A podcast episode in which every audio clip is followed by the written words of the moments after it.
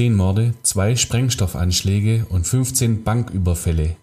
Mindestens das wird dem nationalsozialistischen Untergrund zugeordnet, dem NSU, der vor zehn Jahren aufgeflogen ist. Und noch immer gibt es so viele ungeklärte, offene Fragen.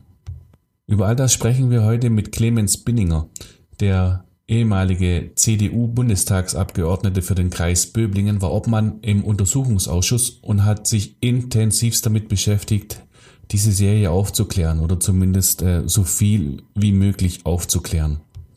Es ist also alles andere als eine einfache und leichte Sendung heute, aber sie geht schon ins Detail und trotzdem muss an dieser Stelle kurz Platz und Raum sein für ein riesengroßes, dickes Dankeschön und zwar an die Familie Waurig aus Meichingen. Vielen Dank, ihr habt uns wieder einen Adventskalender geschenkt, der sich gewaschen hat. Dieses Mal verbunden mit einem Spielchen, der Dödel und ich. Wir ziehen jeden Tag äh, Lose und äh, bekommen dafür Punkte und der Sieger ähm, davon, der hat's gut und der Verlierer muss den Sieger und vor allem den Volker Teufel, unseren äh, Techniker, der so eine hervorragende ähm, Arbeit immer abliefert, etwas spendieren und gut aussehen lassen. Was das sein wird, das ähm, verraten wir an der Stelle noch nicht. Aber es wird bestimmt lustig und es wird schön und wir sagen Dankeschön und jetzt aber erst einmal ähm, gute Unterhaltung, wenn man das bei diesem Thema so überhaupt sagen kann. Podcast BB. Podcast BB. Mit Jürgen Willi Wegner und Dirk Dödel-Hamann, Redakteure der Sinnelfinger Zeitung Böblinger Zeitung. Einmal pro Woche haben die beiden einen interessanten Gesprächspartner zu Gast, mit dem sie über spannende Themen reden. Es geht um Sport, Kultur oder Essen, über Politik und außergewöhnliche Projekte. Folge 125. Der Chefermittler und der Neonazi-Terror. NSU, 10 Morde, 15 Banküberfälle und viele offene Fragen. Der frühere CDU-Bundestagsabgeordnete Clemens Binninger aus dem Kreis Böbling glaubt heute noch an mehr als drei Täter. Premiere, Premiere. Haben Was? Premiere. Was Premiere? Wir waren noch nie Hybrid. Wir waren noch Wir nie waren- Hybrid. Zu Ja, dritt? wir, wir waren schon, schon, schon virtuell, komplett, aber noch nie Hybrid so vor Ort und weit weg. Ja, und heute Hybrid- ist es soweit. Hybrid zu dritt. Nämlich ein Gast bei mir. Ich bin hier beim Arbeiten und du bist daheim. Ja, und nicht beim Arbeiten, gell? Das ist so dieses typische, so, wer im Homeoffice ist, der arbeitet nicht. Die, Ja, der Vorwurf, Faulsau. Ja, ja, genau. Da kann man dann auch nochmal nachts anrufen, morgens hat er Zeit, der ist ja zu Hause, der arme Kerl. Ja, eben. Der schafft ja nichts, gell? Ja, du gehst ja auch nirgendwo hin, also von dem her, wo sollst du sein? Du kannst dich ja freuen, wenn sich irgendjemand um dich kümmert. Findest du nicht? Ja.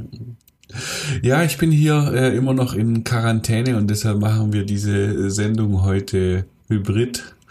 Und ähm, ich möchte mal kurz an der Stelle sagen, auch wer zu Hause ist, der arbeitet, mein lieber Freund. Ja. Das ist so dieses alte Vorurteil. Jetzt pass mal auf, Willi Hybrid. Bevor wir einsteigen, wir haben heute ein ernstes Thema, aber ich muss dir kurz noch etwas sagen, was dich sehr freuen wird. Okay. Ja? Nämlich am Sonntag, den 12. Dezember um 18 Uhr und auch Ja. danach Ja. bin ich zu sehen auf YouTube Was? bei einem Weihnachtskonzert mit der Musikschule Böbling als Triangelist. Ist nicht dein Ernst. Hau Es- das jetzt doch tatsächlich hin. Es ist mein Ernst. Ich habe gestern eine E-Mail gekriegt. Ich Okay. soll dann am Sonntag, bin ich eingeladen, um 16.30 Uhr zu üben. Ähm, ich weiß nicht ganz genau, was ich da wie üben muss. Ich habe für zwei Lieder die Noten geschickt bekommen. Was soll ich denn damit? Als ob ich Noten lesen könnte. Ich habe noch nicht mal eine Triangel. Also selbst wenn ich Noten lesen könnte, könnte ich gar nicht spielen. Aber ich bin dann am Sonntag bin ich ein Weihnachtskonzertist. Oh, Orchestermitglied. verdammt, wir haben, nachher so, wir haben nachher so eine lange Sendung. Also das Gespräch dauert allein schon 36 super spannende äh, Minuten mit Clemens Spinninger über NSU, Naziterror und so weiter. Aber ich möchte jetzt gerade an dieser Stelle sehr gerne noch ein bisschen über deine Triangel sprechen. Wie sehen denn diese Noten aus? Ich Also, habe sie noch nicht ich, angeschaut. Ach so. Ich habe sie Ich, noch nicht so angeschaut. Triangelnoten äh, stelle ich mir nicht so kompliziert vor, ehrlich gesagt. Ich weiß es nicht. Ich habe es mir nicht angeschaut. Ich habe äh, Ja, auf alle Fälle die Noten vom Klingglöckchen gekriegt. Ja, wie ist es dann? Dann seid ihr äh, online miteinander verbunden oder wie funktioniert das dann? Wir treffen uns in der Musikschule Böbling und da wird es dann aufgezeichnet. Und wann kann man das dann tatsächlich auf YouTube sehen? Weil du hast Sonntagabend gerade was gibt gesagt. es einen Livestream ab 18 Uhr und ich glaube, der wird danach auf YouTube gestellt und du kannst mein ganzes Leben lang mich beim Triangelspielen beobachten. oh mein Gott, das ist ja wunderschön. Ja, Das ist ja die Weihnachtsbotschaft jetzt gerade. die das ich ist die. Weihnachtsbotschaft, die ich noch vorab schicken wollte an die, an dich und an alle Hörer, Hörer da draußen. Ja, Willi, Sehr schön, sehr schön. Und Das also einmal Was die frohe Kunde zu einem Thema, das wir jetzt, ich würde sagen, wir steigen gleich ziemlich ein, weil alles andere macht da keinen Sinn. Wir haben Clemens Binninger zu Gast, wie du gesagt hast. Das war früher unser CDU-Bundestagsabgeordneter über 15 Jahre lang. Der macht keine Politik mehr, gell? Er macht jetzt keine, hält sich da sehr, sehr zurück, er hat sich zurückgezogen, weil er das auch nicht will, weil er sich dann verabschiedet hat aus dem aktiven politischen Geschehen, dann sollen es die anderen machen. Finde ich eine sehr, sehr vernünftige Ansicht. Aber er war eben auch der Vorsitzende des Untersuchungsausschusses, des NSU-Untersuchungsausschusses mit diesen äh, Mordserie von Jahreszahl habe ich jetzt nicht im Kopf. In den 2000er Jahre, Mitte, Anfang 2000 bis 2006 waren es äh, insgesamt äh, zehn äh, beziehungsweise neun Morde und der zehnte Mord an Michael Kiesewetter war dann im Jahr 2007. Genau. Dazu gab es noch 15 äh, Banküberfälle, dann ähm, Sprengstoffanschläge. zwei äh, Sprengstoffanschläge äh, mit einer selbstgebastelten Haarspraydose, glaube ich, das eine ähm, mit Nägeln auch versehen. Ähm, ja, genau. Rechtsterror. Und, und da hat er ermittelt, ne? Genau, er hat ermittelt für, im, im Untersuchungsausschuss des Bundestages, ist auch als ehemaliger Polizist ganz eng dran. Heute macht er mit seiner Frau, mit der Ulrike äh, Binninger, die früher Nufringer Bürgermeisterin war, beraten die Firmen, Unternehmen und Kommunen zu allen möglichen Sachen. Darüber laden wir ihn wahrscheinlich noch irgendwann mal ein im kommenden Jahr. Aber jetzt reden wir mit ihm über die NSU. Das ist jetzt zehn Jahre her, dass das aufgeflogen ist. Bücher hat er auch geschrieben, ne? Bücher hat er auch Bücher geschrieben auch dazu. zu dem Thema. Oder mit, mitgeschrieben. Ähm, Gefragter Mann, zehn Jahre danach, äh, zu dieser unfassbaren Mordserie, Terrorserie, bei der es immer noch so viele offene Fragen gibt und vielleicht hilft er uns daher auch weiter im Gespräch. Äh, ist übrigens noch vielleicht der Satz äh, auch damals ein Thema für mich gewesen. Ähm, ich mache seit 2001 mache ich schwerpunktmäßig Blaulichtberichterstattung und es war äh, im, im Sommer 2007 ein schöner Freibadtag. Da wollte ich ins Freibad gehen. Da hatten wir einen Waldbrand in Sindelfingen, weshalb ich schon äh, nicht meinen Termin im Bad am Becken einhalten konnte. Und dann äh, sagt, hab, bin ich dort hingegangen, habe über diesen Waldbrand geschrieben, kam zurück in die Redaktion und dann sagte mein Chefredakteur damals zu mir, Willi, es wird noch schlimmer. Was ist los? Ja, Mord in äh, Heilbronn. Ich so, ja, ähm, okay, Heilbronn ist nicht so unser Gebiet. Ja, aber ähm, Polizisten aus der Kaserne in Böblingen, Bereitschaftspolizei, ah, kriegt das mal raus, hat er gesagt. Und ich, ich sollte das mal rauskriegen. Äh, was daraus geworden ist, äh, reicht für zehn äh, Filme und ganze Büchereien an Akten und so weiter. Und äh, bei Clemens Binninger läuft das oder lief das alles dann zusammen als Ja. Chefermittler. Ja, und das ist das, äh, sagen wir mal nicht die Aufklärung, aber dass die ähm, dieses Trier geschnappt wurde. Zwei davon, der Uwe Böhnhardt und der Uwe Mundlos, die haben sich äh, erschossen damals. Äh, Beate Zschäpe äh, wurde geschnappt. Äh, dass die damals aufgegriffen Ja. worden, ist jetzt zehn Jahre her. am 4. November äh, 2011 und äh, für uns ist das der Anlass, mit Clemens Binninger nochmal zu sprechen. Und deshalb ist es nämlich unser Mensch der Woche. Klaus Vogt, Präsident VfB Stuttgart. Ich bin württembergische Bierprinzessin. Tim Kühnel, ich bin Kandidat in Love Island Staffel. Stefan Welz, Oberbürgermeister der Stadt Böblingen. Die Stimmen vom Elfle und vom Viertle bei Willi und Dödel. Hallo! So, heute zu Gast, ein besonderer Gast. Wir haben lange, lange versucht und lange rumgebaggert. Jetzt sitzt er da, Clemens Binninger. War 15 Jahre lang für uns hier im Landkreis im Bundestag als CDU-Abgeordneter. Und das nicht als irgendeiner, sondern immer direkt gewählt mit, mit wahnsinnig hoher Stimmenzahl. Ähm, hat sich dann vor der letzten Bundestagswahl zurückgezogen aus dem politischen Geschehen, ist aber trotzdem noch sehr aktiv. Ähm, hallo, sage ich erst einmal. Ja, guten Morgen, freue mich, dass ich hier bin und dass man sich nach langer Zeit wieder mal sieht. Genau. Wir wollen heute aber nicht reden über Politik großartig, sondern über eine prägende Rolle auch in ihrem politischen Dasein, nämlich äh, als Vorsitzender des NSU-Untersuchungsausschusses. Ähm, NSU, das ist ähm, eine rechtsextreme Terrororganisation gewesen. Ähm, jährt sich jetzt zum zehnten Mal, dass das Ding aufgeflogen ist oder hat sich gejährt im, im November. Ähm, und deswegen immer noch ein Thema, zumal es sehr, sehr viele Ungereimtheiten noch gibt in diesem Fall. Ähm, Herr Binninger, wie, wie geht es Ihnen denn im Rückblick auf NSU? Ich meine, Sie haben, sind immer noch sehr gefragt gerade zu diesem Thema. Ja, das bringt äh, die lange Befassung mit sich, wenn man so viele Jahre wie ich im Parlament äh, sich mit diesem Thema befasst hat ähm, wird man dann auch immer wieder mal gefragt. Ich habe jetzt unlängst auch an einem Buch mitgeschrieben des äh, früheren süddeutschen ähm, Zeitungredakteurs Tanjev Schulz, der mich auch gebeten hat, ob ich da einen Beitrag schreiben kann. Dazu habe ich gern gemacht, speziell zum Thema Heilbronn.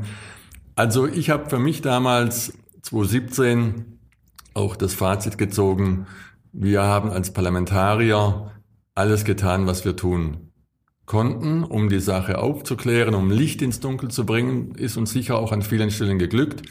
Gleichwohl muss man bis heute sagen, dass es Fragen gibt, die nicht geklärt sind. Das ist dann nicht mehr meine Aufgabe, das müssen die Ermittler machen oder die Nachfolger im Parlament. Aber das muss man schon auch konstatieren, es gibt nach wie vor offene Fragen. Und ja, ich verfolge das mit Interesse. Aber wenn es um jetzt aktuelle Aufklärung geht, wäre natürlich andere an der Rolle, nicht mehr ich. Aber ich begleite das schon und nehme auch wahr, was passiert und was nicht passiert. Ich möchte äh, kurz dazwischen gehen ähm, Dödel, du sagtest, äh, die Gruppierung NSU, das ist der nationalsozialistische Untergrund, den gab es mal, das ist abgeschlossen, also äh, die gibt's nicht mehr. Wenn ich äh, mich auf dieses Gespräch vorbereite, dann äh, kriege ich umfassendes Material und gleich beim ersten Wikipedia-Eintrag steht etwas drin von äh, 100 bis 200 Menschen im Umfeld, im Umfeld der NSU und ähm, es wird immer reduziert auf das Trio Uwe äh, Böhnhardt, Uwe Mundlos und Beate Zschäpe und denen werden 27 Taten zu Last gelegt. Also es ist zehn Morde, Sprengstoffanschläge noch zwei dazu und, und ähm, Banküberfälle. Herr Binninger, ist tatsächlich NSU abgeschlossen? Also die Gruppierung selber brauchen wir jetzt nicht reden, die wird es so in der Form nicht mehr geben. Aber wir haben immer gesagt, und die Zweifel bleiben bis heute, da waren wir uns im Ausschuss parteiübergreifend auch einig, wir haben große Zweifel, dass der NSU wirklich nur ein Trio war. Und wir haben noch größere Zweifel, dass innerhalb des Trios die beiden Männer, also Mundlos und Böhnhardt, alle 27 Verbrechen alleine äh, begangen haben sollen. Es gab ja äh, Unterstützer, die waren mit angeklagt in München. Man muss daran erinnern, es gibt nach wie vor äh, Ermittlungsverfahren beim Generalbundesanwalt gegen neun weitere Personen. Die laufen jetzt schon bald seit zehn Jahren. Ergebnis weiß ich nicht, aber die laufen immer noch. Und es gibt auch beim Generalbundesanwalt ein sogenanntes Ermittlungsverfahren gegen Unbekannt, wo man eben versucht noch zu klären, ob es weitere Mittäter gab. Woran haben wir so große Zweifel, dass äh, die beiden Männer alle Taten allein begangen haben? Da gibt es mehrere harte Indizien, auch Fakten, die da ein bisschen ins Nachdenken bringen. Zum einen, man hat an 27 Tatorten, an keinem der 27, äh, Fingerabdrücke oder DNA von Mundlos und Böhnhardt gefunden. Das kann schon mal sein, wenn sich ein Täter sehr vorsichtig verhält, dass ihm das gelingt. Aber die Sensorik und die Untersuchungsmethoden der DNA-Forensik sind heute so fein, dass das also ein wahnsinniger Zufall wäre, wenn das 27 Mal gelingt. Wir haben keine Zeugen, die definitiv die beiden äh, allein identifizieren könnten. Und wir haben Tatorte, die sind so abseits gelegen, dass äh, schon Günter Beckstein damals bei uns im Untersuchungsausschuss gesagt hat, da braucht man eigentlich Ortskenntnis, um auf diese Tat, auf diesen Tatort zu kommen. Und das so in der Summe, vor allem diese äh, fehlende Spurenlage, das äh, hat bei uns eben die Zweifel genährt, wo wir gesagt haben, Ob die drei oder die zwei das allein waren, da haben wir große Zweifel. Und die Zweifel bestehen bis heute. Ja, zumal ich, ja, auch mich hat immer gewundert, diese Tatorte sind ja quer durch in Deutschland verstreut und wirken relativ zufällig ausgewählt. Die Tatorte sind, also ich muss vielleicht vorausschicken, weil es ja Leute gibt, die sagen, es war so und so. Das habe ich nie getan, weil ich eins gelernt habe bei den ganzen Komplex äh, nationalsozialistischer Untergrund und die Verbrechen, die sich ja, ja, die, die Gesamtzeit zieht sich ja hin von 98 äh, bis äh, 2011, also das sind 13 Jahre. Ich habe immer gesagt, es gibt in diesem Fall keine Gewissheiten. Ja, dafür fehlt uns eben vieles an Erkenntnissen. Und es fängt, so wie Sie gesagt haben, Herr Hamann, bei den Tatorten an, die einer, ja, keiner Logik folgen. Ja, sowohl zeitlich wie räumlich. Wir haben einen Schwerpunkt in Bayern, ja, wo einige der Morde waren, fünf Stück, wenn ich jetzt äh, überschlägig richtig erinnere. Es fällt auf, dass äh, bis auf eine Tat in Rostock alle Morde in den alten Bundesländern begangen wurden. Die Banküberfälle ausnahmslos in den neuen Bundesländern. Und wir haben so eine zeitliche äh, Häufung.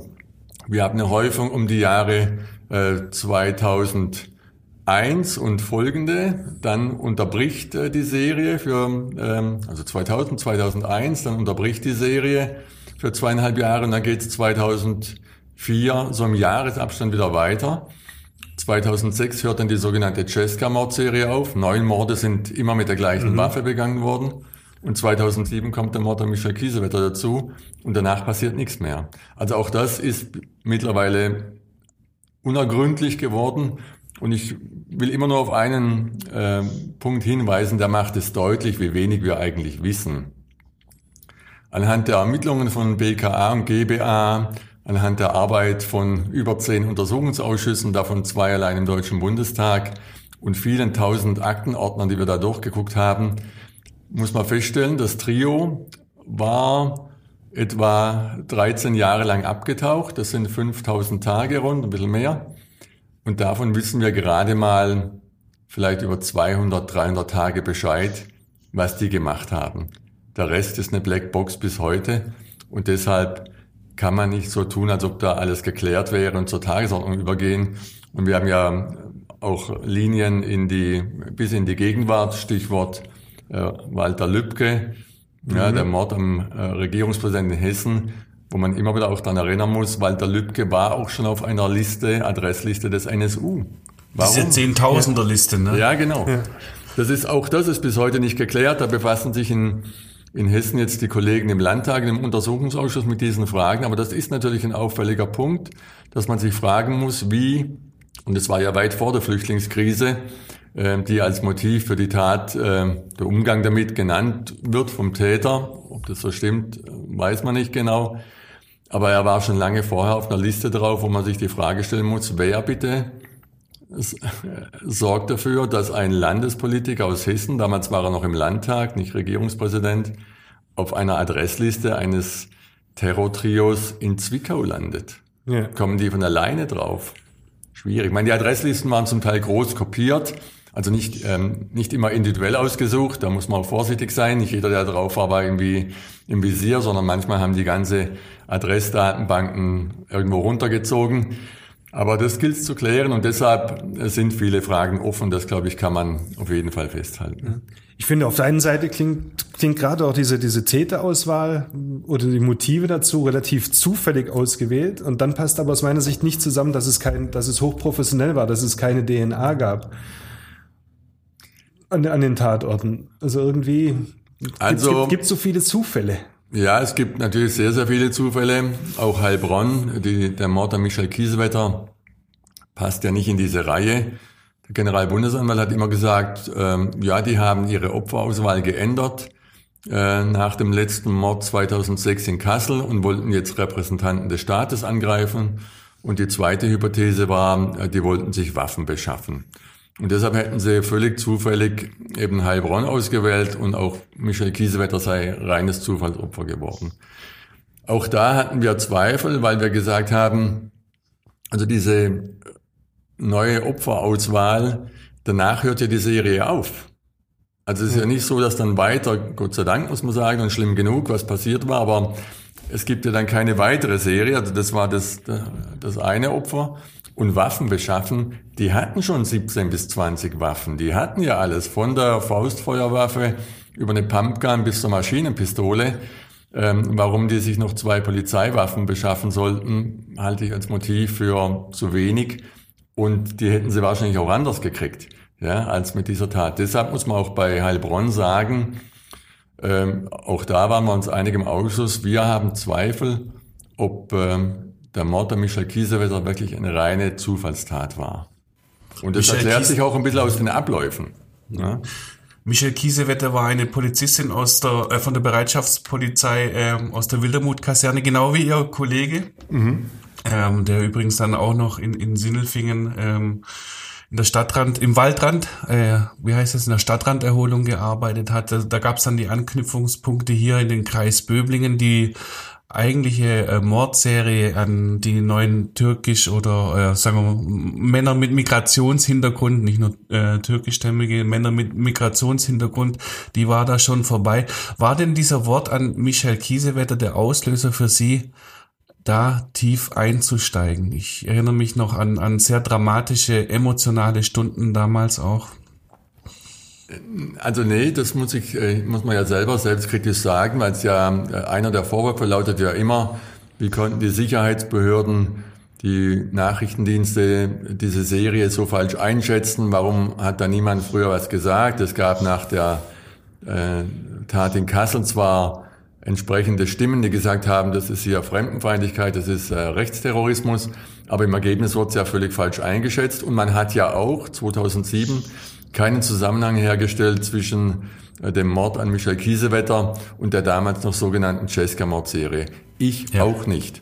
Ja, mir ging es ähnlich wie vielen anderen auch, wenn ich aus Berlin zurückkam von der Sitzungswoche am Flughafen hing ein Fahndungsplakat zur Cesca-Mordserie, eine Deutschlandkarte, die Tatorte markiert und das einzige verbindende Element zwischen den äh, Taten war die Waffe, wo ich kurz hingeguckt habe und dann auch gedacht habe, für mich ja wahrscheinlich organisierte Kriminalität, weitergelaufen und dann war es wieder vergessen. Der Mord an Michael Kiesewetter hat einem natürlich aufgewühlt, als ehemaliger Polizist sowieso, als ein Polizist, der selber zwei Kollegen, mit denen er in Ausbildung war, äh, durch Morde äh, verloren hat, die im Dienst ermordet wurden, äh, ist es immer etwas, was sehr zu Herzen geht. Und äh, das war emotional sehr aufwühlend. Ich war ja dabei, war beim Trauermarsch und all diese Dinge. Aber auch ich habe zu keinem Zeitpunkt irgendwie einen Zusammenhang gesehen zwischen der Tat und den anderen. Und das kam ja erst äh, zutage, nachdem das Trio dann im November 2011 am 4. nach dem Bankraub aufgeflogen ist. Wobei ich immer auf eines hinweise, und das ist auch etwas, was uns nachdenklich stimmen sollte. Am 4. November 2011 haben die versucht, wieder eine Bank zu überfallen in Eisenach. Das ist geglückt. Danach sich versteckt. Irgendwann gab's war schon Selbstmord und Erschießen und Anzünden und dann lagen in dem Wohnmobil die beiden Leichen von Munders und Böhnhardt. Ab und die beiden Dienstwaffen, die in Heilbronn erwendet, entwendet wurden. Sodass klar war, am 4., 5. November, wahrscheinlich am 5. November morgens, wir haben hier nicht nur zwei Bankräuber, wir haben hier untergetauchte Neonazis, die jahrelang mit Haftbefehl gesucht wurden, und wir haben die mutmaßlichen Polizistenmörder aus Heilbronn. Das war so offenkundig aufgrund der Beweislage. Was niemand, obwohl man jetzt schon hätte ein bisschen hellhörig werden können, Neonazis untergetaucht, Polizistenmörder, Banküberfälle, haben die vielleicht noch mehr begangen? Obwohl man das hätte sein können, kam niemand am 4. oder 5. November auf die Idee zu sagen, haben die vielleicht auch was mit der Cesca-Mordserie zu tun. Auch am 6. November nicht, am 7. nicht, am 8. November nicht, sondern erst am, im Übergang 8. und 9. November, erst nachdem im Brandschutt in Zwickau, das war der Unterschlupf des Trios, den die auch angezündet haben, er, also erst als man im Brandschutt in Zwickau die Cesca, die Tatwaffe gefunden hat für die Cesca-Mordserie und die Bekenner-DVDs des nationalsozialistischen Untergrunds aufgetaucht sind, wo alle Taten abgebildet waren. Erst dann hat man diesen Zusammenhang gesehen, so dass ich schon auch sage, Ja, also es hat offenkundig auch da noch an Sensibilität gefehlt oder Vorstellungskraft, was alles passieren kann. Und deshalb lohnt es sich immer wieder bei solchen Fällen, bei schweren Verbrechen, doch immer wieder hinzugucken, genauer zu fragen, tiefer zu fragen und daraus auch die richtigen Lehren zu ziehen. Ist aber eigentlich auch komisch, denn äh, ich sage mal, in dieser rechtsextremen Szene, da sitzen ja auch V-Männer, die, die sollen aufdecken und, und vorzeitig warnen, dass da was im Busch ist. Und, und da zieht sich so eine Serie von, sag ich mal, drei Menschen, die jetzt nicht daherkommen, als wären sie die, die absolut hellsten Kirschen auf der Torte gewesen. Mhm. Und, und, und schaffen das über so viele Jahre im Verborgenen Taten, unfassbare Taten zu planen und zu verüben. Also das ist, das ist etwas, was ich als normaler Mensch nicht so ganz nachvollziehen kann. Also da kann man natürlich lange darüber spekulieren, äh, wie die zu eiskalten äh, Killern werden konnten und nie erwischt wurden, weil wir ja unterschiedliche Täterverhalten erleben. Wir haben die Bankräuber erlebt, das war ja bekannt, man mhm. wusste zwar nicht wer, aber die Banküberfälle waren immer sehr ähm, hektisch, hysterisch, immer kurz vor der Eskalation, ja, bis zuletzt auch der Banküberfall in Eisenach mit ähm, dem, der Verletzung des Bankmitarbeiters. Das war immer an der Grenze, dass es völlig aus dem Ruder läuft und parallel dazu im gleichen Zeitraum völlig eiskalt begangene Morde an öffentlichen Orten. Das ist schon auch ein Widerspruch. Stichwort V-Leute, da haben Sie natürlich recht und das ist auch etwas, was wir immer gesagt haben, ich auch. Es gab so viele V-Leute im Umfeld des NSU-Trios äh, und auch da, wo sie gewohnt haben, da ist es kaum zu glauben, dass kein V-Mann etwas mitgekriegt hat. Ich will nicht sagen, dass er von den Taten gewusst hat, das wäre Spekulation, aber dass kein einziger V-Mann gewusst hat, wo die sind und was die sonst so treiben, das halte ich für absolut unglaubwürdig. Das kann ich mir nicht vorstellen. Aber man darf auch nicht vergessen, V-Leute, das sind keine Beamten, das mhm. sind Mitglieder einer extremen Szene, in dem Fall Rechtsextreme, die eben Geld gegen Geld äh, den Staat und die Sicherheitsbehörden oder die Nachrichtendienste mit Informationen versorgen. Das ist immer ein schmaler Grad, den der Rechtsstaat da geht. Man darf sich nie allein auf den V-Mann verlassen, weil man auch da sich im Klaren sein muss, das sind ja keine geläuterten Demokraten. Mhm, okay. Das sind und bleiben in aller Regel Neonazis. Ja, und deshalb darf man denen auch alleine nichts glauben. Und deshalb ist da ein V-Mann immer nur eine noch zusätzliche Erkenntnis, die man mit weiteren Quellen absichern muss. Ansonsten äh, läuft man da schief. Aber ich will, nur damit man es versteht, kurz sagen, warum gab es da so viele V-Leute äh, in den neuen Bundesländern, in der rechten Szene, in Thüringen, in Sachsen. Ähm, wir hatten einen Verfassungsschutzpräsidenten da, der hat uns gesagt, wir waren nach der Wende völlig überfordert. Mhm. Wir hatten überhaupt kein Fachpersonal. Ja, die äh, DDR-Beschäftigten waren alle entlassen, ja, wegen äh, Stasi-Bezug, selbstverständlich. Und wir mussten mit völlig fachfremdem Personal die Arbeit machen. Und gleichzeitig hat sich da eine Szene manifestiert, die wurde immer radikaler, immer äh, brutaler. Es gab auch eine linksextreme Szene, aber auch vor allem rechts. Und wir waren völlig hilflos. Und das Einzige, was wir uns noch, äh, wo wir gedacht haben, das könnte helfen, dass man möglichst viele V-Leute anwirbt. Ja. Das war deren Versuch. Und dadurch haben die ein System gehabt, mit zwar sehr vielen V-Leuten, aber eben auch mit sehr windigen und diffusen Persönlichkeiten, von denen man besser die Finger gelassen hätte. Ähm, der Dr. Mehmet äh, Daimar-Güler, das äh, war ein Anwalt, der zwei Opferfamilien vor Gericht vertreten hat.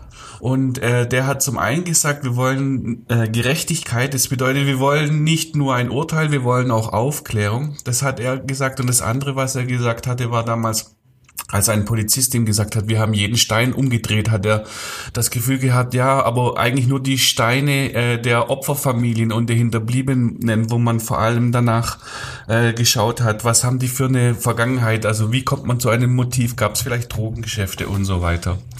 Äh, dieser Vorwurf der einseitigen Ermittlung, teilen Sie den? Können Sie den mitgehen? Also für die Ermittlungen, die vor äh, dem Jahr 2011 geführt werden, äh, teile ich den. Ähm, nicht ganz umfassend, aber in, in wesentlichen Zügen schon. Und dabei muss man auch wieder differenzieren. Also zunächst mal ist es so, dass bei einem Tötungsdelikt es völlig normal ist, dass die Polizei auch im Umfeld des Opfers ermittelt.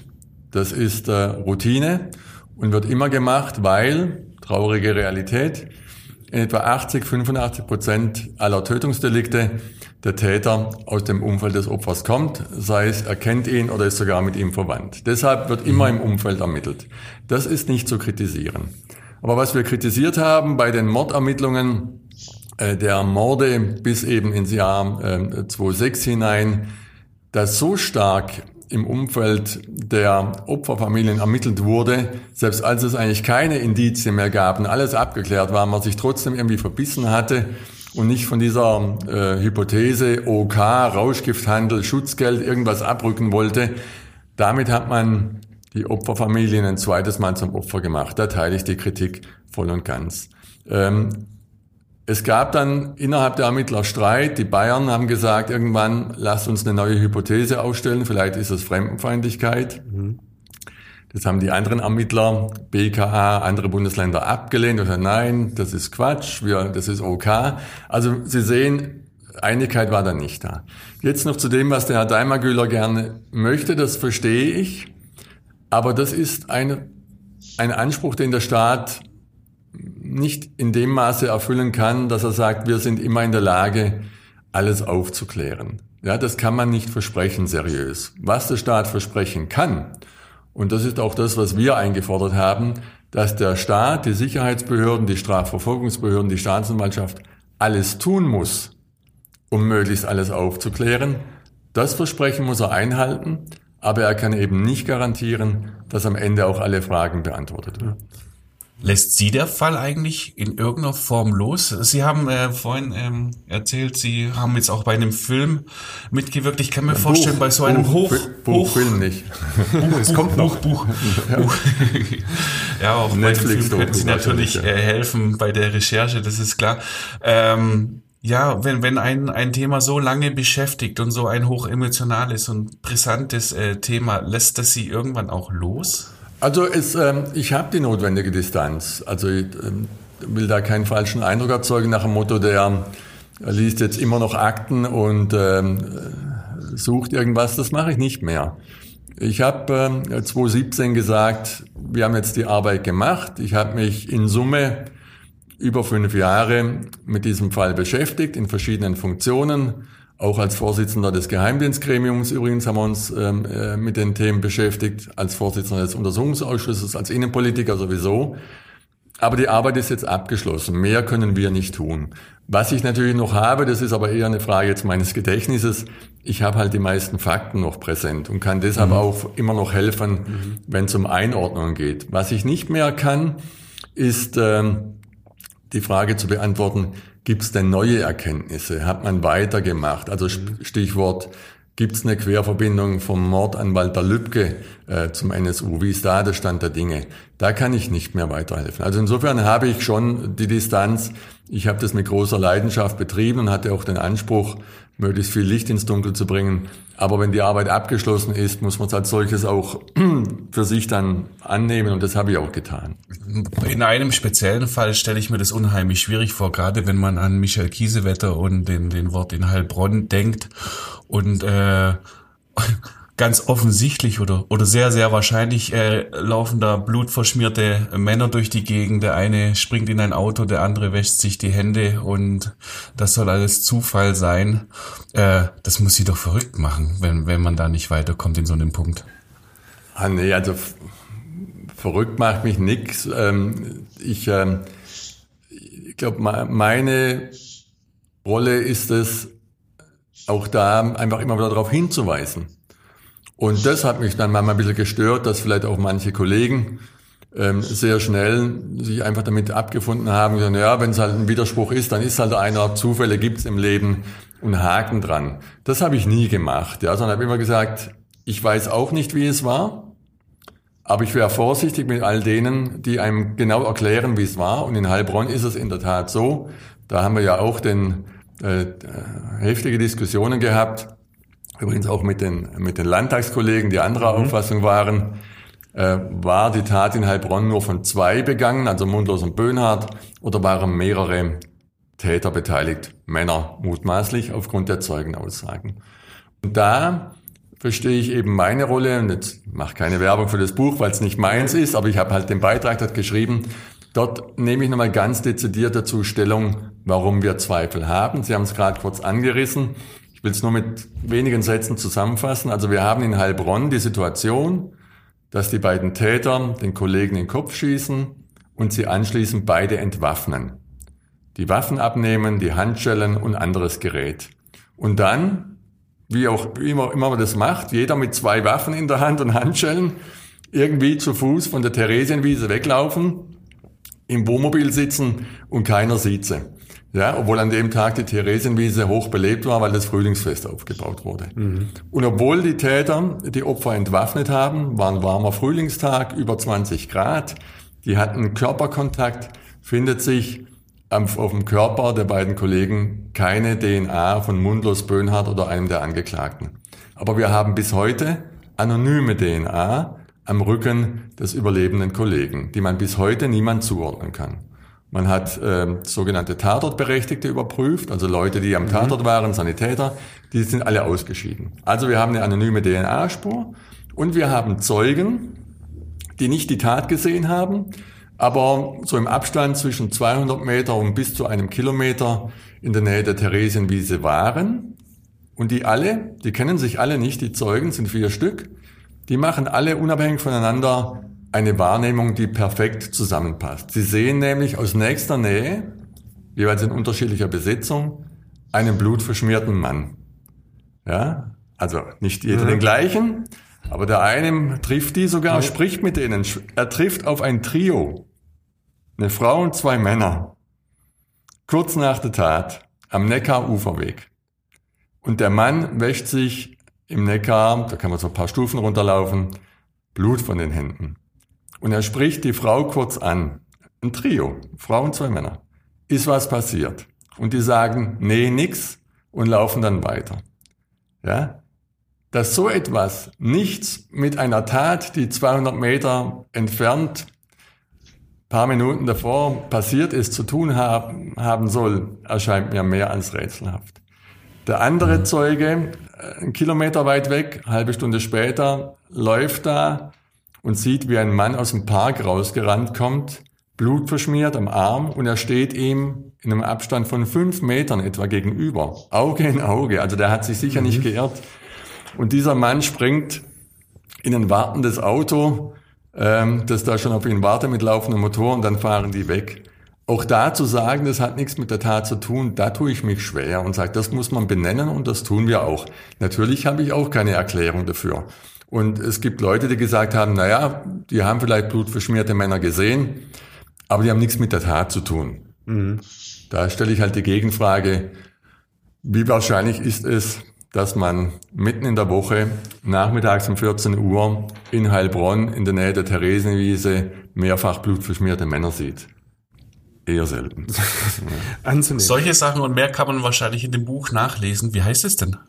Ja, äh, das ist ähm, zehn Jahre äh, NSU, kein Schlussstrich, äh, vom Tanjev Schulz. Der war früher Redakteur der Süddeutschen Zeitung, ist jetzt ähm, Medienprofessor an der Uni in Mainz und der hat in seiner aktiven Zeit bei der Süddeutschen sowohl unseren Untersuchungsausschuss, er war Hauptstadtkorrespondent, sehr eng begleitet und später auch mit der Frau Rammelsberger den äh, Prozess in München, also ein profunder Kenner der Materie und der hat schon mehrere Bücher dazu verfasst und jetzt nochmal speziell ein kleines mit dieser Botschaft eben zehn Jahre danach, kein Schlussstrich, mit verschiedenen Beiträgen verschiedener Leute und mich hatte er eben gebeten, ob ich einen Beitrag schreibe, gerade zu diesen offenen Spuren und Fragen zum Bezug Heilbronn, was ich dann auch gemacht habe.